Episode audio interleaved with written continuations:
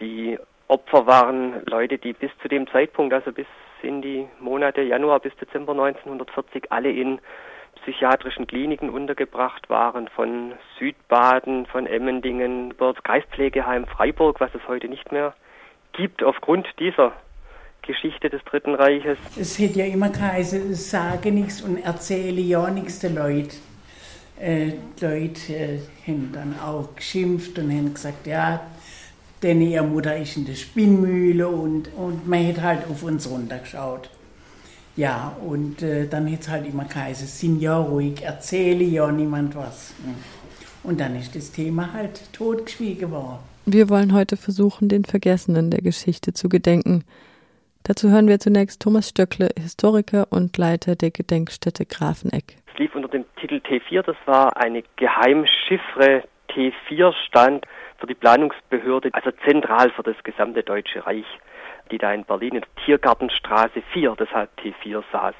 Und diese Sonderbehörde T4 wählte sechs Orte aus im damaligen NS-Deutschland, an denen dieser systematische Mord an geistig Behinderten und an psychisch erkrankten Menschen betrieben wurde. Die Aktion T4 ist eine nach 1945 gebräuchlich gewordene Bezeichnung für die industrielle Ermordung von mehr als 70.000 Menschen mit körperlichen und geistigen Einschränkungen sowie psychischen Erkrankungen in Deutschland von 1940 bis 1941. Und dann ist eines Tages ist ein Brief gekommen, dass die Mutter nach Hartheim bei Linz in Österreich, dass sie dort gekommen ist. Nach dem Mord wurden die Angehörigen informiert. Es war immer eine falsche Todesursache auf diesen, auf diesen Sterbeurkunden eingetragen. Es war immer ein gefälschtes Datum und unter Umständen, ich habe vorhin davon gesprochen, dass es sechs Vernichtungszentren in Deutschland gab, haben auch diese Vernichtungszentren die Akten untereinander ausgetauscht. Das heißt, es konnte auch unter Umständen sogar der Ort des Todes gefälscht sein. Ja, dann war ich eines Tages, ich war da zwölf, ist ein Brief gekommen, die Mutter ist verstorben an akuter Hirnschwellung. Die Eheschließung von Menschen mit einer Erbkrankheit oder geistigen Behinderung mit gesunden und nicht behinderten Menschen wurde verboten. 1942 kamen erste kirchliche Proteste gegen die euphemistisch als Aktion Gnadentod oder Euthanasie bezeichneten Morde an unnützen Essern oder lebensunwerten Lebens auf. Es gab, man muss es wahrscheinlich so drastisch sagen, sehr, sehr wenig Widerstand. Man muss sich vorstellen, die psychiatrischen Kliniken waren sowohl in Württemberg wie auch in Baden waren staatliche Kliniken.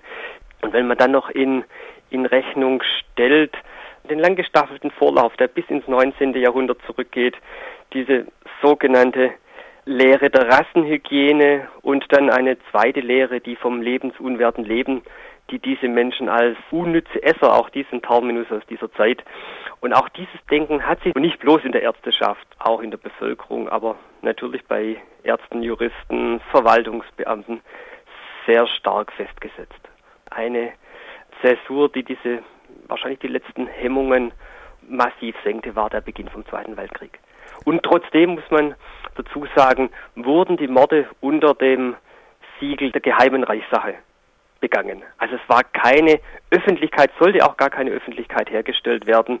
Deshalb auch dieser abgelegene und ich sage jetzt mal unbekannte Ort Grafeneck auf der Schwäbischen Alb. Nach Leerung ganzer Heil- und Pflegeanstalten wurde die Aktion nicht mehr zentral, sondern weniger offensichtlich in sechs Tötungsanstalten im Deutschen Reich fortgesetzt.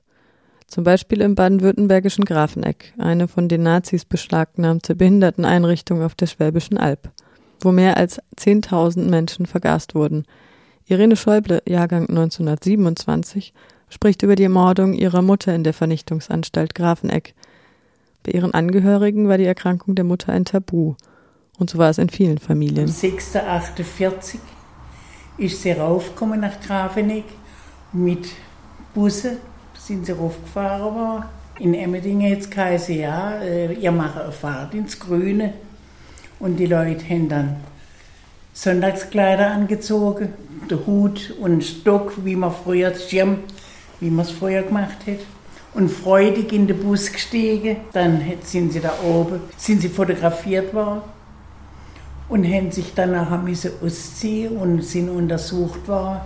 Dann hätte man den alte Militärmäntel umgeschmissen und hätte sie dann in den Schuppen geführt.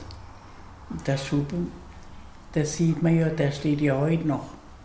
Und da hätte eine große Tür mit einem Guckloch. Und da haben die ins Guckloch reingeschaut und haben geschaut, wie eins nach dem anderen umfliegt.